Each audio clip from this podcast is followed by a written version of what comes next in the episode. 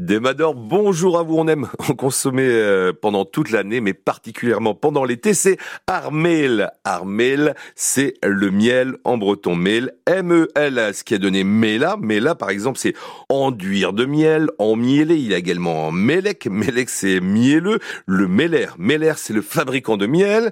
Et le Melaer. Melaer, c'est l'amateur euh, de miel. Alors, composé, il y a le fameux Baramel. Bara, c'est le pain. Le pain d'épices. Voilà baramel, c'est le pain d'épices, littéralement pain miel en breton. Il y a également dourvel, dourvel, dour c'est l'eau, mais c'est toujours le miel, c'est l'hydromel en breton, à consommer avec modération, bien évidemment.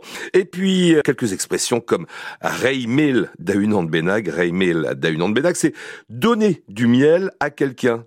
Le flatter, on dit reimel d'Alipa d'Aunand Benag, donner du miel à lécher à quelqu'un, c'est une variante. Et puis, pour terminer, aimant Armel Agachoir Gantan, traduction, le miel et la cire sont avec lui, il a le miel et la cire, tout le monde fait des éloges de lui, il n'y en a que pour lui. N'oubliez pas, mel, mel en breton, c'est le miel.